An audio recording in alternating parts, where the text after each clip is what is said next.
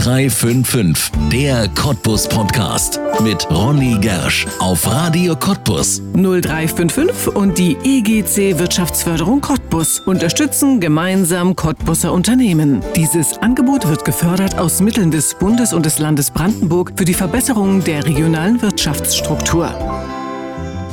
Benzin im Blut, einmal in einem echten Rennwagen sitzen, einmal auf einer professionellen Rennstrecke fahren und einmal ein echtes Autorennen gewinnen. Wie viele träumen diesen Traum, wie wenige können ihn sich erfüllen. Ein Cottbusser macht ihn gerade wahr. Marco Bedrich ist seit dieser Saison Rennfahrer im Vista Racing Team und fährt Tourenwagenrennen. Und das so gut, dass er in seinem dritten Rennen schon aufs Podium gerast ist. Dabei hat Marco Bedrich im richtigen Leben einen ganz normalen Job, ein ganz normales Leben und ein ganz normales Auto. Von einem, der Einstieg Autorennen zu gewinnen, erzählt diese neue Folge von 0355, der Cottbus Podcast, jetzt auf Radio Cottbus. Mein Name ist Ronny Gersch. Herzlich willkommen. Marco Bedrich, herzlich willkommen in 0355, dem Cottbus Podcast. Schön, dass du da bist. Ja, hallo, vielen Dank Wir auch. reden mit einem Mann, der sicherlich jetzt äh, immer noch über beide Ohren strahlt weil du bist vor, also du hast vor wenigen Tagen dir einen Traum erfüllt. Du bist zum ersten Mal auf einem Podium im ja, Tourenwagen-Motorsport gelandet.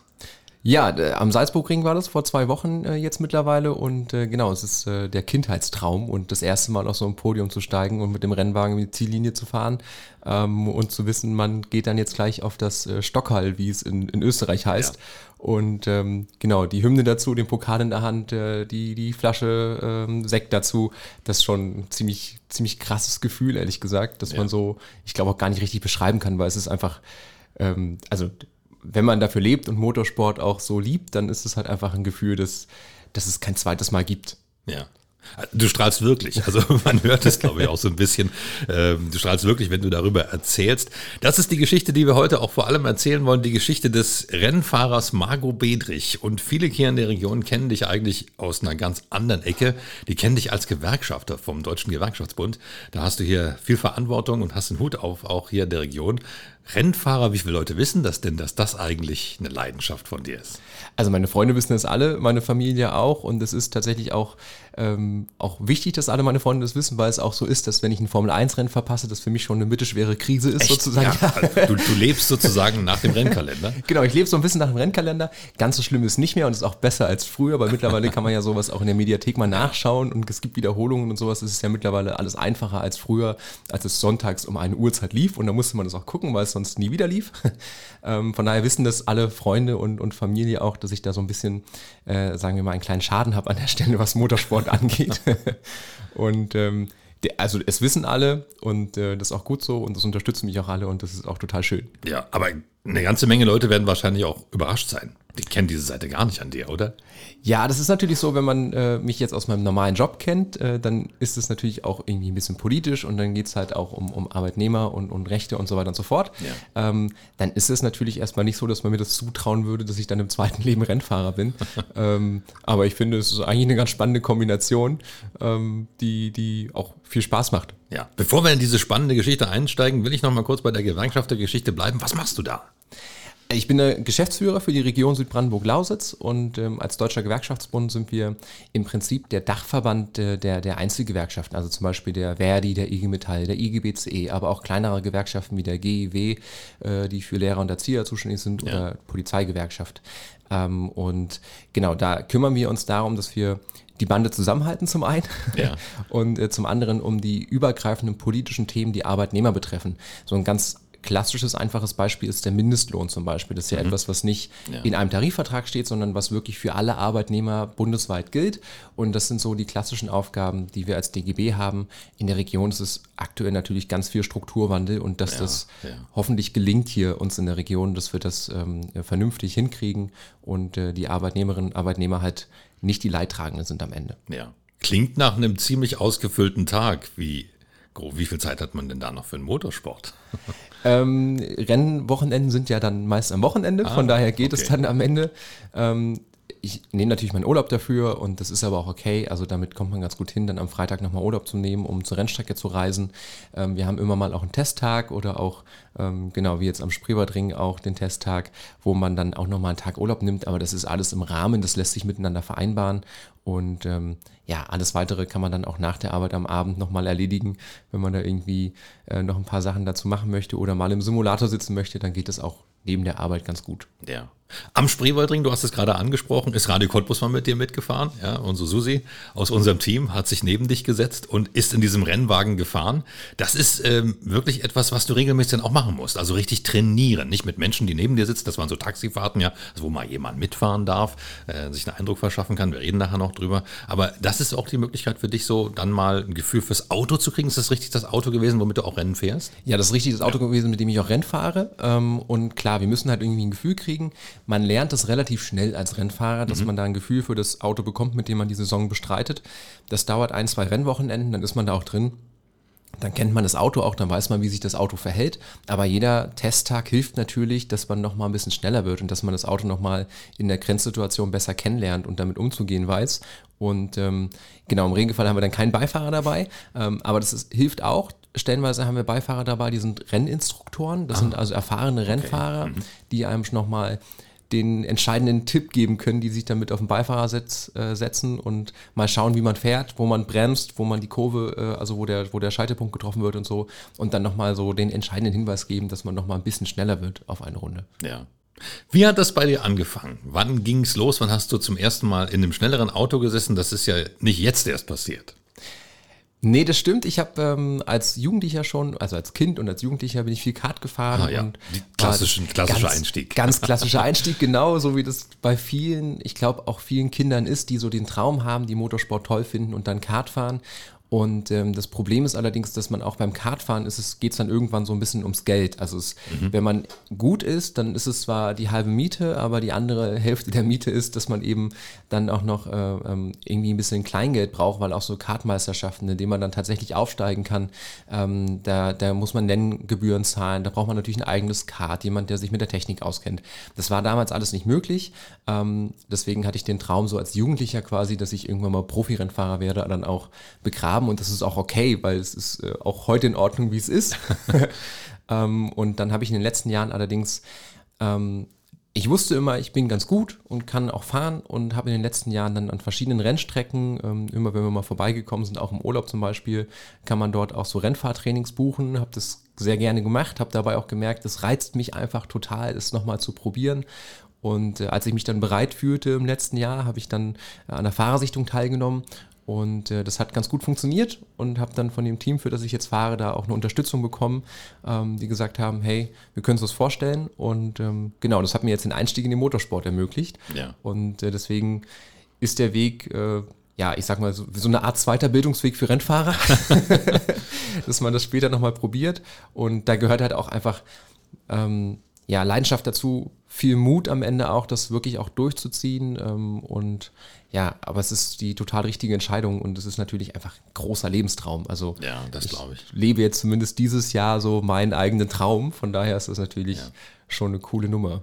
Das ist jetzt erstmal nur für ein Jahr in dieser Rennserie. Ne? Also es ist ja, äh, vielleicht kannst du das mal ganz kurz erklären, weil das ist ja etwas, äh, was äh, für nicht-Profis gemacht ist. Ne? Also es sitzen alles Leute in den Autos, äh, mit denen du da um die Krone streitest, die im richtigen Leben noch was anderes machen. Ja, auf jeden Fall. Also wir sind alles Amateure, wir sind keine Profis.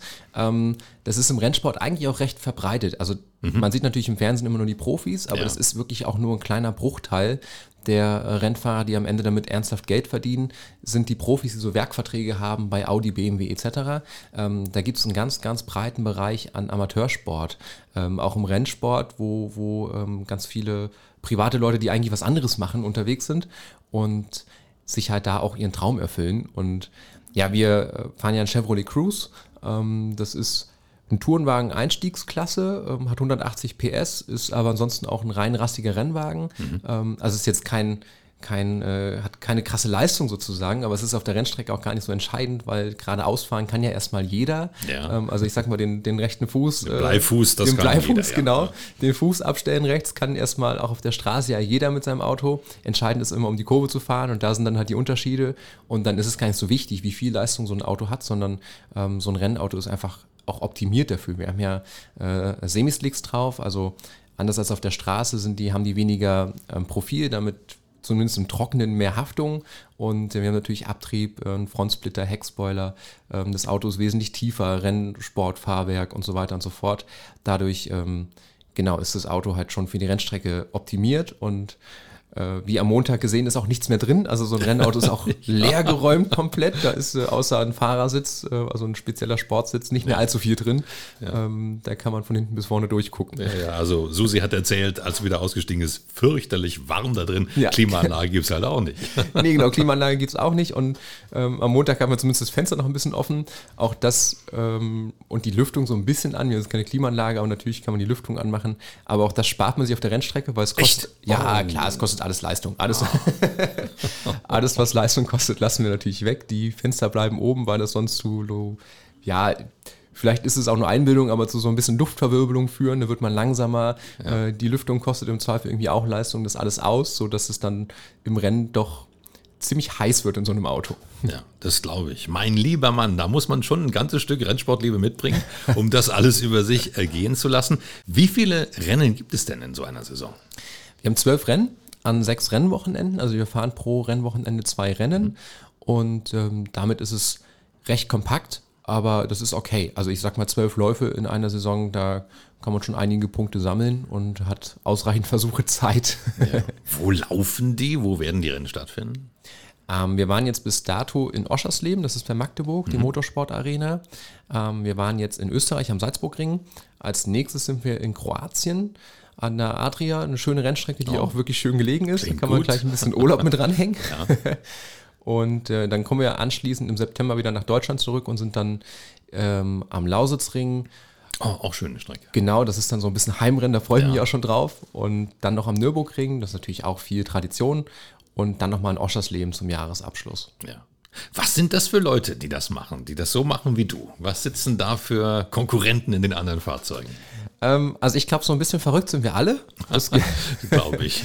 das gehört auch ein bisschen dazu. Das merkt man auch im Auto. Also ähm, auf der Strecke schaltet sich ja manchmal auch der eigene Kopf so ein bisschen aus. Und wenn man da weiß, man hat jetzt irgendwie eine Berührung so, dann würde wahrscheinlich jeder normale Mensch denken, er müsste jetzt mal bremsen. Und so ein Rennfahrer bleibt einfach voll auf dem Gas, weil man will natürlich weder eine Position verlieren, noch es wahrhaben, dass man jetzt aus dem Rennen ausscheidet zum Beispiel. Das mhm. gibt es dann im Kopf nicht.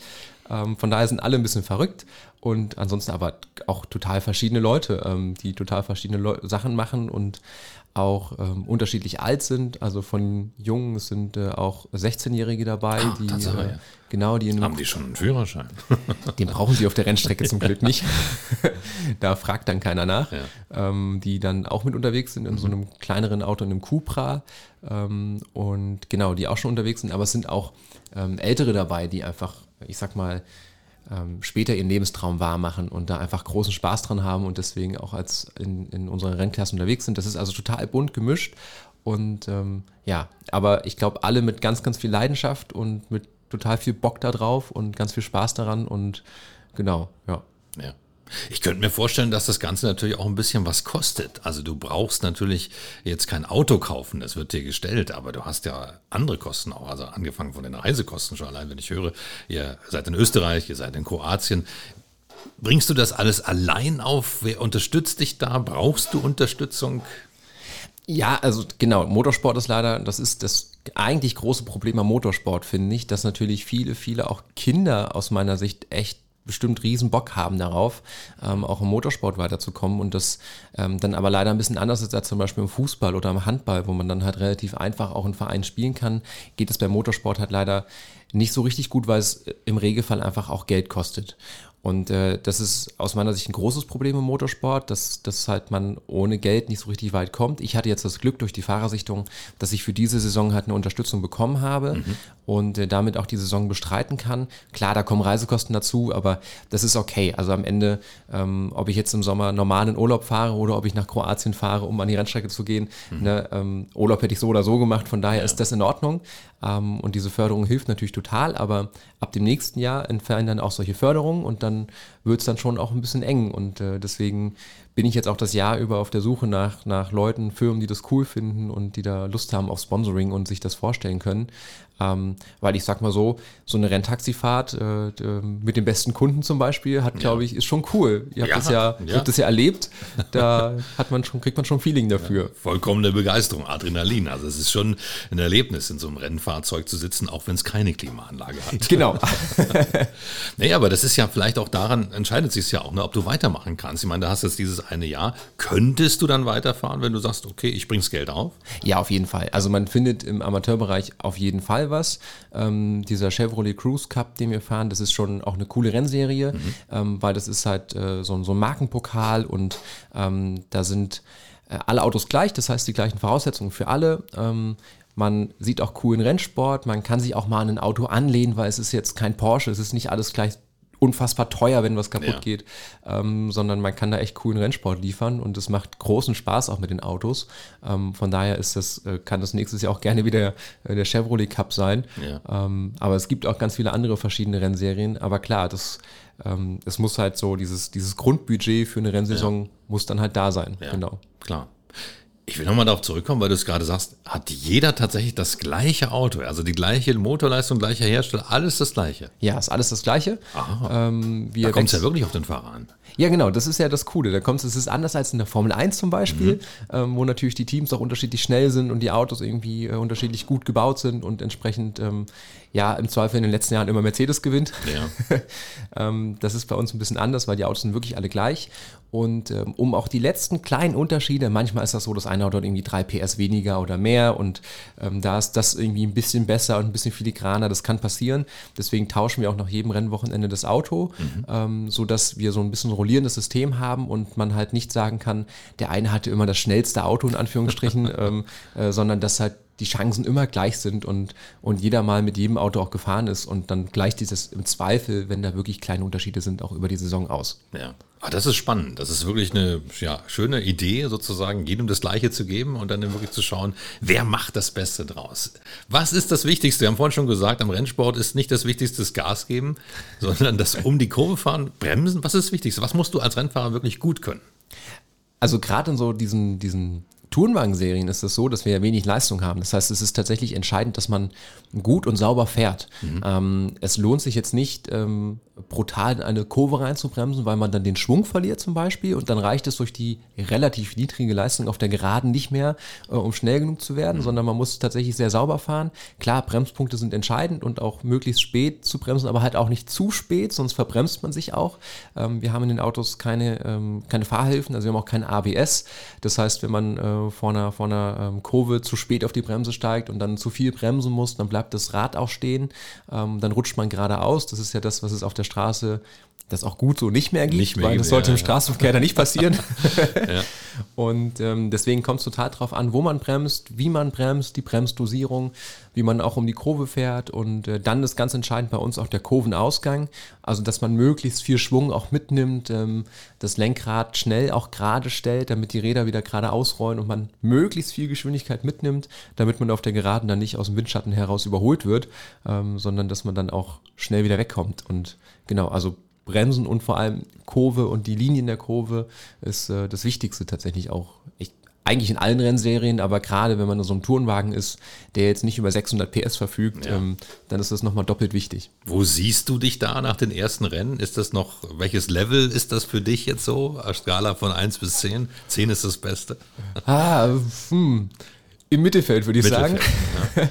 Ja. ähm, in Oschersleben lief es schon ganz okay. Also ich war damit zufrieden. Da war natürlich noch kein Podiumsplatz drin, aber ähm, zumindest Punkte geholt. Das war schon ganz okay.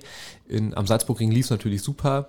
Ähm, aber auch da hat man noch die Unterschiede gemerkt. Im Rennen ist mir das schon ganz gut gelungen, auch immer sauber eine Linie zu fahren, einfach auch schnell zu sein. Also konstant schnell zu sein, auch über das Rennen. Ähm, deswegen hat es auch für, für einen Podiumsplatz dann gereicht. In der Qualifikation zum Beispiel, so auf eine Runde fehlt mir dann doch noch so ein bisschen der, ähm, das letzte Quäntchen, dass mhm. halt andere doch noch rausholen können, die ja. halt mehr Erfahrung haben ähm, und dann doch schneller sind auf eine Runde.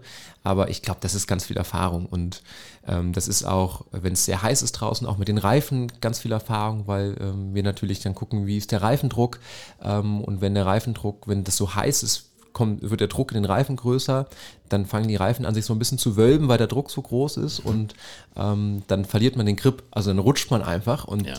da muss man gucken, wie man die Reifen wieder kühlt, dass man wieder mehr Grip hat und so und das sind echt so Sachen, das ist ganz viel Erfahrung, glaube ich, das habe ich jetzt schon gelernt, das ist nichts, was man von, von heute auf morgen einfach kann, sondern da muss man dann einfach das lernen, wie man das auch schafft, die Reifen wieder ins richtige Fenster zu bekommen und so. Das ist dann halt, ähm, dann wird es echt auch technisch und ja. das ist das, was dann die Erfahrung erst bringt. Meine Güte, worüber man alles nachdenken muss. Ja. Während eines solchen Rennens. Also du guckst ja. nicht nur auf die Konkurrenz, sondern denkst auch darüber nach, wie du die Reifen wieder kühlen kannst. Ja, das ist auf der Rennstrecke echt äh, auch die große Herausforderung. Davor hatte ich auch ein bisschen, also großen Respekt auch, weil das ist ja was anderes, ob man äh, zum Beispiel am Spreewaldring mal eine Runde schnell fährt ja. ähm, oder ob man über eine Renndistanz, das erstens sind da irgendwie zwölf andere Autos um einen herum. Das heißt, es ist eng rechts und links und oben und unten gefühlt sind Autos und äh, man muss da irgendwie mit durchkommen. Dann hat man natürlich in einem Rennen keine Zeit mal zu verschnaufen, weil sobald man anfängt irgendwie nachzulassen, kommen die anderen natürlich näher oder überholen ein. Das heißt, da ist auch also man muss auch konstant sein ähm, und dann kommt halt das ganze Technische dazu. Was machen die Reifen gerade? Wie ist die Motortemperatur? Äh, ist irgendwas kaputt? Habe ich mich verbremst und so? Das sind, ist im Rennen dann schon sehr viel. Dazu dann die Hitze im Cockpit. Also es ist dann schon oh, tatsächlich äh, recht spannend. In so einem ja. Rennen ist die Belastung schon sehr groß. Ja. Wie hoch ist dein Stresslevel?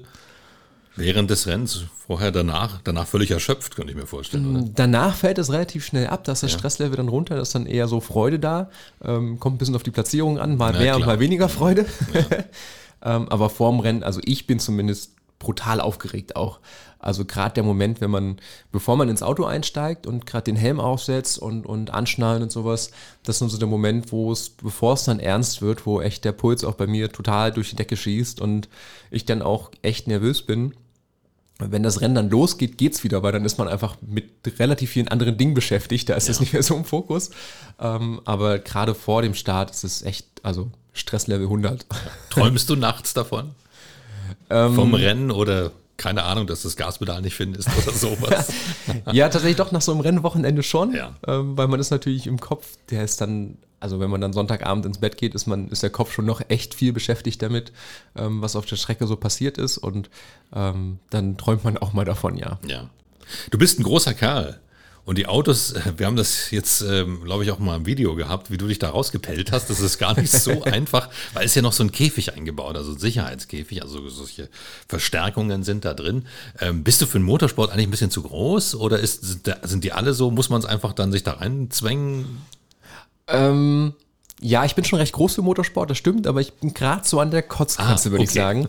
Ähm, Musst also, du halt mit klarkommen. Muss ich halt mit klarkommen, aber ich passe gut in das Auto rein. Das ah, okay. ist ja, ähm, das Auto ist ja eigentlich grundsätzlich im Innenraum oder zumindest was die, was die Fahrerplatz angeht, wie ein normales Auto. Der Sportsitz, man ist natürlich alles ein bisschen tiefer und man ist ja. ein bisschen gestreckter. Und, ähm, aber ich passe da ganz gut rein. Das funktioniert. Ähm, ich sag mal, ich glaube, in einem Formel-1-Auto wäre schon ein bisschen enger, aber ähm, genau, viel größer als ich darf man nicht sein, aber ich passe gerade so rein. Ja. Du bist ja auch schmal. Musst du Fitnesstraining machen dafür, für die Rennserie, oder hast du einfach die körperlichen Voraussetzungen schon immer gehabt? Ja, ich äh, trainiere tatsächlich, also, mhm. also gerade so ein bisschen Ausdauer und Laufen gehen ähm, oder auch mal Radfahren. Ähm, bin jetzt auch kein krass trainierter Sportler, aber ähm, es hilft schon, wenn man einfach ein bisschen Ausdauer auch hat. Einfach weil so ein Rennen dann halt ähm, also unsere Rennen sind so 25 Minuten lang. Das klingt im ersten Moment erstmal gar nicht so lang. Wie viele Runden sind das in der Regel so? Ja, das kommt ein bisschen auf die Strecke ah, an, ja, ja, aber so zwischen 13, 14 Runden wow. je nach Strecke. Ähm, und äh, genau, das klingt erstmal gar nicht so lang, es fühlt sich aber im Auto sehr lang an. Ja, und das, das ist gerade, wenn dann die Temperaturen im Auto sind und die Belastung dazu kommt, dann hilft es schon, wenn man äh, doch noch ein bisschen Puste hat hinten raus und sich dann weiter aufs Rennen konzentrieren kann. Ähm, ja, ansonsten ähm, habt ihr das ja gesehen, die Sitze sind recht schmal ja. ähm, und da muss man dann auch reinpassen tatsächlich. Ähm, aber uh, bis dato sind alle reingekommen. Von Ja. daher geht das schon. Ja. Also es ist wirklich sehr, sehr spartanisch eingerichtet in diesem Auto. Wir haben vorhin schon drüber gesprochen. Und es gab ein, es gibt ja keine Hilfsmittel, keine großen Hilfsmittel, aber doch irgendwie eins. Also mir wurde erzählt, es gibt ein Hilfsmittel, das dir zeigt, wann du schalten sollst. Ja, das stimmt. Wir haben so ein, äh, so ein Shift-Light äh, über dem Lenkrad auch. Das sind so, das kennt vielleicht der ein oder andere Motorsport-Fan auch aus Rennübertragungen. Das haben äh, auch große Sportwagen, auch Formel-1-Autos, so auf dem, auf dem Lenkrad zum Beispiel, so durchlaufende LED-Lampen, die von grün über blau zu rot gehen. Und rot heißt äh, zu viel Drehzahl und blau ist so der, der gute Schaltpunkt quasi. Und da kann man sich ein bisschen orientieren, ähm, dass man den Motor nicht zu sehr überdreht und dass man nicht zu untertourig fährt. Wir fahren ja doch immer in einem ziemlich hohen Drehzahlbereich, so zwischen 4.000 bis 6.000 Umdrehungen. Das macht man ja mit einem normalen Auto auch nicht äh, auf der Straße. Und da kann man sich ein bisschen orientieren. Das hilft dann doch ein bisschen. Ja. Wir haben vorhin über dein äh, Treppchen gesprochen. Du bist Dritter geworden am Salzburg-Ring, aber du bist in einem Rennen noch ausgeschieden. Nicht auf, äh, ja, aus eigener Schuld, sondern man sagt, du bist abgeschossen worden Ja. auf der Strecke. Also Unfälle passieren ja dann doch. Ja, passiert Sind auf jeden Fall. Genau, das ist, ähm, Motorsport ist auch gefährlich, deswegen haben wir auch einen Überrollkäfig drin und die Autos sind verstärkt und so ähm, und haben unsere ganze Kla Klamotten auch an und Helm und sowas, weil es eben, es kann was passieren und äh, man muss gar nicht zwingend selber daran schuld sein. Das ist so das Paradebeispiel äh, Salzburgring aus dem Rennen 2, wo ich tatsächlich einfach ähm, sehr unglücklich abgeschossen wurde und auch nichts hätte tun können. Ich war einfach zur falschen Zeit am falschen Ort und dann kam von der Seite halt ein anderes Auto. Das ist dann, ähm, ja, das gehört dazu und damit muss man dann auch umgehen. Ähm, ich glaube, ähm, für, für den Rennfahrer selbst, also für mich ist es gar kein großes Thema. Ähm, man erschrickt sich natürlich im ersten Moment, aber man ist auch total fokussiert und ähm, es passiert auch wenig, weil man eben auch gut angeschnallt ist und halt sehr sicher ist in einem Auto. Ähm, von daher hat es jetzt auch keine, ist jetzt auch nicht nachhaltig irgendwas passiert. Ja. Ähm, ich glaube, es ist dann eher für die Umstehenden, also Familie und, Ja. und meine Freundin war an der Strecke. Das ist dann natürlich wenn die das hören, dass da ähm, aus den Lautsprechern kommt, dass da ein Unfall ist und, und Marco Bedrich beteiligt war, dann ist es natürlich im ersten Moment erstmal Ja, so ein das bisschen erschreckend. Ähm, Ja. Aber genau, also das gehört halt dazu.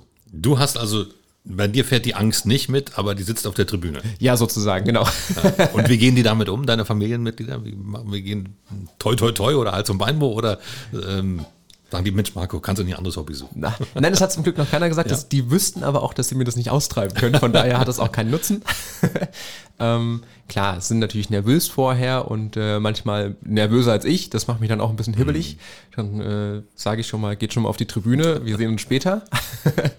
und ähm, ja, am Ende ich sage zumindest auch meiner Familie immer und, und den Freunden, das ist, wir sind in unserem Rennauto echt sicher, das muss man schon sagen. Es kann natürlich immer was passieren, die Gefahr fährt immer mit, Ja. aber man fährt ja im Zweifel auch mit seinem privaten Auto irgendwie mit 200 über die Autobahn ähm, und da hat man eben keinen Überrollkäfig, da hat man keine feuerfesten Klamotten an, da hat man keinen Helm auf, da ist man nicht über einen äh, Fünf-Punkt-Gurt irgendwie von allen Seiten angeschnallt und in einem Sportsitz äh, gezwängt so. Ähm, und von daher fühle ich mich jetzt auch nicht unsicher. Und das sage ich dann auch immer, eigentlich, wir, also wir sind so sicher, wie es geht in diesem Auto. Und ähm, auf der normalen Straße einen Unfall zu bauen, wäre sicherlich wesentlich gefährlicher ähm, mit einem normalen Straßenauto und Pkw. Ähm, von daher, also kann man da die Angst auch ein bisschen nehmen. Ja. Macht man sich meistens so gar nicht Gedanken darüber, ne? dass man eigentlich in so einem Straßenauto viel gefährlicher lebt als so ein Rennfahrer, der jede Menge Sicherheitsvorrichtungen in seinem Wagen hat. Ja klar, gut, jetzt kommt es auf der Straße auch, also kommt natürlich, Unfälle gibt es ausreichend, ähm, aber auf der Straße fährt man sich natürlich nicht äh, im Zentimeterbereich hinterher und nebeneinander her. Das heißt, Auf das- der Autobahn habe ich doch manchmal das Gefühl. Ja, stimmt, der ein oder andere Drängler ist doch auch so nah unterwegs. ähm, aber da sind wir natürlich auf der Strecke. Die Gefahr ist schon größer, dass es kracht, aber wenn es kracht, dann sind wir halt auch einfach wesentlich sicherer eingepackt in so einem Auto. Bist du ein guter Autofahrer auf der Straße oder was macht der Rennsport mit dir als Straßenverkehrsteilnehmer? Hm, Ja, also der Klassiker. Ich habe meine Fahrschulprüfung auch beim ersten Mal nicht bestanden. Also das ähm, und ja, bin auch vor kurzem mal rückwärts gegen eine Laterne gefahren. Also es passiert auch, passiert auch sowas. Da muss man sich natürlich auch die blöden Sprüche anhören, von wegen der Rennfahrer fährt natürlich jetzt gegen eine Laterne. Das gehört dann dazu. Aber äh, klar, grundsätzlich bin ich, würde ich behaupten, auch ein ganz guter Autofahrer. Aber ähm, bin jetzt auch kein Raser, ehrlich gesagt. Also das ist dann so ein bisschen der Vorteil bei mir. Ich kann es auf der Rennstrecke auslassen und muss jetzt nicht über die normale Straße heizen. Da benehme ich mich im Regelfall schon Ja. ganz gut. Also du kannst dann auch ähm, sofort wieder umschalten, ja? aus dem Rennauto raus und ins Private rein und schon ist nicht Vollgas. Nee, schon ist nicht Vollgas, genau. Den, den, den Umsprung kriegt man schon hin. Ja, ja. Du hast vorhin schon eine spannende Sache gesagt. Äh, Wir haben ja über das Training gesprochen und da haben wir auch darüber gesprochen, dass du so Renntage hast, wo du dich ein bisschen ausprobieren kannst, wo du das Auto kennenlernen kannst, wo man vielleicht auch mal ein bisschen was anderes macht als im Rennen, um was auszutesten, vielleicht mal später bremsen oder früher bremsen. Ähm, Und du hast auch einen Simulator angesprochen. Was ist das denn? Ja, ich glaube, das kennen auch viele, ähm, ähm, die halt so Motorsportspiele spielen auf der Playstation. Ähm, man kann es natürlich mit dem Controller machen, dann macht es aber nicht wirklich viel Spaß. Äh, cooler ist es, wenn man so einen kompletten Rennsitz hat und ein Lenkrad dran und auch Pedale dran ähm, und äh, halt im Prinzip komplett wie in einem normalen Auto auch fahren kann. Und dann sind, äh, das habe ich so zu Hause als Komplettpaket und kann damit auch üben. Und ähm, das ist echt erstaunlich nah dran auch an der Realität. Ja, Tatsache. Also, Ja, das wäre meine nächste Frage gewesen, ob Ja, man das überhaupt ich- vergleichen kann. Klar, es ist, es ist nicht die Realität. Mhm. Auf der Rennstrecke ist es immer noch mal was anderes. Und natürlich ist es auch, gerade was das Thema Unfälle angeht, ne? Und, und, und so G-Kräfte und, Ja. und dass man halt doch mal abfliegt, das ist natürlich im Simulator total egal, weil man spürt es nicht. Und Mhm. wenn man mal gegen die Wand fährt, ist auch egal. Also ich sag mal, die, das, das, auf der richtigen Rennstrecke ist natürlich noch mal was ganz anderes. Aber so vom Fahrgefühl und das, was die dort in den in guten Rennsimulationen, also man darf da nicht Need for Speed spielen, man muss dann schon eine richtige Rennsimulation haben, ähm, aber dann ist das schon sehr gut nachgestellt und ähm, die Entwickler geben sich, glaube ich, auch große Mühe, dass sie da echte Rennfahrer mit einbinden, die das dann mit entwickeln und dann ist das tatsächlich schon sehr nah dran. Ja. Wenn jetzt das jemand hört und sagt, oh, das ist ein Kindheitstraum oder vielleicht ist jetzt jemand aber dabei, der ganz jung ist und sagt, das möchte ich auch mal machen, was würdest du dem raten? Wie sollte man es angehen? Ähm, also tatsächlich viel Leidenschaft und Durchhaltewille mitbringen. Ich glaube, das ist ganz wichtig, weil ähm, im Motorsport fällt einem das relativ selten einfach zu, sondern man muss sich sehr viel selber kümmern und ähm, man muss halt dann auch bereit sein, eben auch auf Sponsorensuche zu gehen. Ähm, oder einfach das Glück haben, ausreichend Geld zu haben. Das geht natürlich auch. Das Ja. ist dann auch in Ordnung. Aber ansonsten muss man da einfach auch den, den Willen haben, das auch wirklich zu wollen. Ähm, und es gehört ja auch ein bisschen mehr dazu. Man muss eine Rennlizenz machen, ähm, man muss auch ein Team finden ähm, und äh, da halt auch mal ein paar Runden fahren und sich da halt da vorstellig werden. Also man muss halt echt ein bisschen Durchhaltewillen haben und einfach viel Leidenschaft mitbringen und dann kann das auch was werden. Ja. Gibt es denn hier bei uns in der Lausitz überhaupt so richtige Motorsportclubs, die so richtig, ja auch so Rennfeeling anbieten? Gibt es sowas? Nicht so richtig. Also es gibt Ja. vor allem Motocross. Es fehlt noch, ne? Ja, es fehlt so ein bisschen. Motocross gibt es in Hähnchen. Ähm, ich meine, in Glöschen gibt es eine Kartbahn, die das auch super machen. Am Spreewaldring gibt es auch eine Kartbahn. Ähm, aber dass wir so einen richtigen Motorsportclub haben hier in der Lausitz, das gibt es leider nicht. Ähm, jetzt ist, haben wir eigentlich gute Voraussetzungen, finde ich, weil der Lausitzring ja auch um die Ecke ist. Das Ja, heißt, also eigentlich eigentlich ne, haben wir Ja. so logistisch gesehen ganz gute Grundvoraussetzungen. Ähm, und es gibt auch Anbieter, die ja so, so Rennfahrtrainings auch anbieten, aber so einen richtigen Motorsportclub, wo man dann quasi wie in einem Fußballclub Mitglied werden kann, ähm, gibt es in der Region leider nicht so richtig. Ja. Wo hast du es als Kind ausgelebt? Ich war einfach so auf Kartstrecken und habe mal das ein oder andere einzelne Rennen mitgefahren ähm, und war auch nicht in einem richtigen Motorsportclub. Das gab es damals auch noch nicht. Ähm, der ADAC gibt sich zum Beispiel große Mühe und die haben auch ganz viele Motorsportclubs, aber gerade in der Lausitz gibt es jetzt keinen, der, zumindest keinen für Vierräder, also Motorrad und Motocross auf jeden Fall, aber ähm, für, für Motorsport auf Vierrädern gibt es in der Lausitz leider keinen so richtigen Club. Meine Güte, da bist du vielleicht so weit und breit der einzige Lausitzer Rennfahrer, der sowas jetzt tatsächlich ausleben kann, oder? Ich wüsste jetzt zumindest nicht so richtig, dass aktuell jemand anders aktiv ist. Ähm, es gibt natürlich noch ein paar ähm, äh, im Rallye-Truck, ähm, fällt mir gerade der Name nicht ein, aber ähm, die äh, so quer durchs Land Rallyes fahren mit dem großen Rallye-Truck. Ja. Ähm, es gibt auch einen Rallye-Fahrer, glaube ich, aus Görlitz, der auch ganz gut unterwegs ist. Und ähm, die Logistikfirma Reinhardt hat auch so einen Renntruck. Das Ja, ist natürlich, ja, ja, also. Mhm. alles nicht Tourenwagensport, aber das so im entferntesten Sinne auch Motorsport und äh, auch so ein, so ein Renntruck ist auch echt spektakulär. Von daher, ähm, ich wüsste nur nicht, dass die gerade alle aktiv sind. Von daher ist es, glaube ich, gerade aktuell tatsächlich ähm, sehr, sehr alleinstehend so. Ja, das ist doch eine tolle Voraussetzung, um jemanden zu finden, der dich unterstützt, damit eben dieser Traum nicht nur ein Jahr wahr wird, sondern dass du vielleicht auch das als Einstieg jetzt nehmen kannst. Also, Ja, hoffentlich zumindest. Ich habe jetzt ähm, mir das Jahr auch Zeit genommen, um da zu schauen, ob wir das hinkriegen. Und am Ende des Jahres muss man dann mal sich die Karten legen und schauen, ob es nächstes Jahr weitergehen kann. Ich hoffe natürlich total drauf. ähm, und ja, das Jahr jetzt als Zeit nutzen, das auch zu, zu probieren. Und ja, ich glaube, Motorsport kann auch viel geben. Also egal ob Renntaxifahrten oder mal an einer Rennstrecke sein und das mal hautnah miterleben, was dort vor Ort passiert. Ähm, und äh, den Geruch, den Lärm, das einfach das Feeling an so einer Rennstrecke ist ja auch Ja. ein ganz besonderes. Also das, man muss gar nicht großer Motorsport-Fan sein, aber wenn man an einer Rennstrecke ist und die Autos vorbeidüsen, ähm, dann weiß nicht, ich glaube, dann kriegt das jeden Menschen irgendwie so ein bisschen auch ich emotional sicher. abgeholt. Deswegen ist es eigentlich schon, ähm, glaube ich, eine ganz coole Sache, Ja. auch im Motorsport. Aber ich glaube, es gibt auch viele, die jetzt in der Region schon mal am Lausitzring waren, als da noch aktiv Rennen gefahren wurden. Und ich glaube, das hat auch da ganz, ganz viele Leute gepackt. Das ist eben wirklich etwas Besonderes alleine schon. Ähm, die Menschenmassen, die damals ja auch auf dieser riesigen Haupttribüne im Lausitzring Ja, ja. Platz hatten. Und der, die war ja auch voll. Ja. Das war ja nicht nur ähm, halb besetzt, sondern das hat ja viele angezogen. Genau, jetzt muss man ehrlicherweise sagen, dass bei uns jetzt nicht so viele Menschenmassen kommen.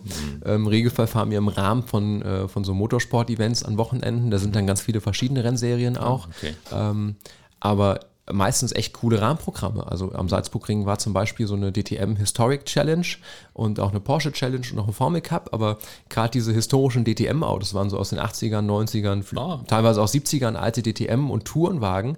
Das sind einfach unfassbare Autos, die, glaube ich, auch jeden kriegen. Die sind laut. die sind- fahren noch Rennen, ja. die fahren noch Rennen, ja, die passen natürlich im Rennen dann so ein bisschen darauf auf, die kommen sich nicht in die Quere, weil das, ist Das dann glaube etwas kostenintensiver an so einem historischen Rennwagen. Aber das sind, die sind sauschnell, die sind saulaut, die ähm, haben natürlich, die wecken ganz viel Emotionen, gerade so, wow, die, die Tourenwagen von früher und jetzt nochmal auf der Strecke. Stellenweise waren die dann mit den Originalfahrern von früher, mit den, äh, mit den Profirennfahrern von früher ähm, unterwegs und das ist natürlich, also solche Rahmenprogramme, die dann nebenher auch sind, ziehen natürlich auch viele Zuschauer, die jetzt vielleicht nicht unbedingt nur wegen uns kommen, aber die einfach so ein, so ein Rennwochenende an sich genießen wollen. Ja. Jetzt ist es schwierig, jemanden, der gerade seinen Traum lebt, nach seinem Traum zu fragen. Aber vielleicht ist ja jetzt in diesem Jahr doch noch nicht alles in Erfüllung gegangen und geht vielleicht auch nicht. Gibt es vielleicht eine Sache, wo du sagst, das wäre noch mal was, eine Rennstrecke oder vielleicht ein Auto, wo du sagst, da würde ich gerne mal drin sitzen und das würde ich gerne mal fahren. Ich bin tatsächlich bei so normalen Straßenautos bin ich gar nicht so, äh, so scharf drauf. Also es liegt einfach daran, dass ich das dann lieber auf der Rennstrecke habe und dann lieber in einem coolen Rennauto sitze und über die Rennstrecke fahre und dann tatsächlich auch am Limit. Ähm, das geht mit vielen Straßenautos ja so nicht, weil die einfach nicht dafür gemacht sind. Das ist auch okay. Ja. Ähm, von daher so ein normales Auto habe ich jetzt gar nicht so einen Traum. Ähm, Natürlich so die klassischen Rennfahrerträume. Also jede, ich glaube, jeder Rennfahrer möchte gern irgendwann mal noch ein größeres Auto fahren und ein schnelleres Auto fahren und irgendwie so ein, so ein GT3-Boliden, die man ähm, jetzt auch in der DTM erlebt und so. Ähm, das ist natürlich der totale Traum, aber ähm, das bleibt im Zweifel auch ein Traum, weil das ist natürlich nochmal eine ganz andere Ebene und da kommt man auch nicht einfach hin, sondern ähm, da gehört dann auch ganz, ganz viel dazu. Ja. Und ähm, ja, wenn das irgendwann klappen sollte, wäre natürlich total toll. aber es ist jetzt auch nicht, es muss jetzt auch nicht. Es ist auch okay, wenn es eher so kleinere Tourenwagenklassen bleiben. Ja. Ist das überhaupt noch möglich? Jetzt habe ich gar nicht nachgeguckt, wie alt du bist, aber ist überhaupt noch möglich, in deinem Alter entdeckt zu werden?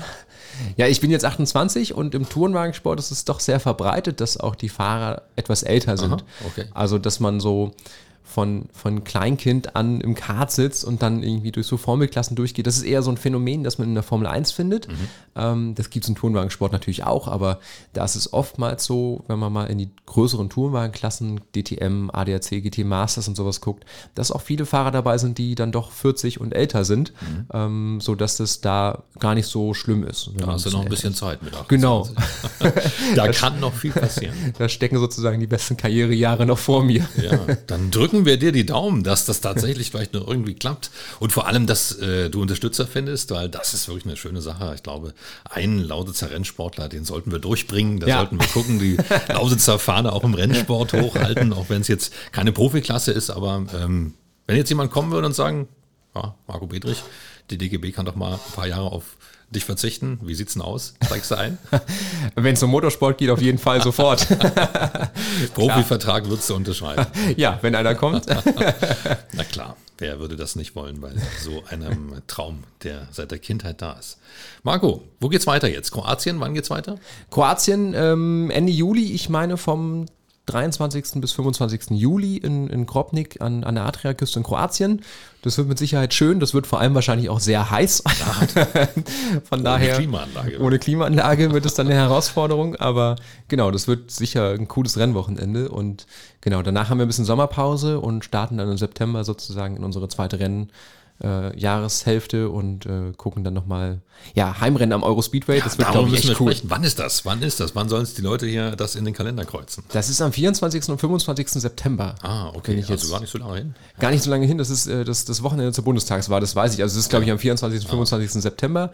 Und ähm, genau, ich hoffe, bis dahin lässt Corona es auch zu, dass Zuschauer an die Strecke können. Das wäre ja. natürlich total cool, ähm, dann hier so ein Heimrennen zu haben und dass auch ein paar Leute da sind. Und ja, ähm, ja da freue ich mich schon sehr drauf. Und ganz ursprünglich war das mal mein Ziel auch. Ähm, am Eurospeedway wollte ich auf dem Podium stehen, einfach weil es Heimrennen ist. Bis ja. dahin wollte ich so ein bisschen ähm, Einlaufphase haben. Jetzt hat das mit dem Podium schon ein bisschen früher geklappt. Ähm, das ist auch in Ordnung. Aber du warst ja Dritter. Guck mal, Zweiter und Erster kann man Genau, man kann genau, dann klappt es vielleicht dann Zweiter oder Erster. Schauen wir mal. Ähm, aber ja, das wird auf jeden Fall ein cooles Wochenende hier im Eurospeedway. Das glaube ich. Ich glaube, ich kreuze mir das auch rein. Da, ja, gern. Wenn Zuschauer erlaubt sind, dann sind wir von Radio Cottbus natürlich gerne, gerne mit dabei. Marco, schön, dass du da warst. Wir drücken dir die Daumen. Was sagt man im Rennsport? Wirklich Hals- und Beinbruch, oder? Gute Frage. Ich glaube, so einen richtigen äh, Spruch gibt es gar nicht. Ah, okay. Ähm, aber Hals- und Beinbruch ist okay. Ja, ist okay. Dann das für dich. Toi, toi, toi. Alles Gute für dich. Danke, dass du da warst. Danke auch. Ciao. Das war 0355, der Cottbus Podcast und du kannst diesen Podcast abonnieren, um keine Folge zu verpassen. Auf 0355.de findest du alle Links zu iTunes, sämtlichen Android-Apps, zu Spotify und auch zu Soundcloud oder du hörst uns als Radioshow hier auf Radio Cottbus jeden Sonntag von 10 bis 12 und immer montags ab 20 Uhr in der Wiederholung. Mein Name ist Ronne Gersch. Ich bedanke mich auch diesmal fürs Zuhören. Bis zum nächsten Mal.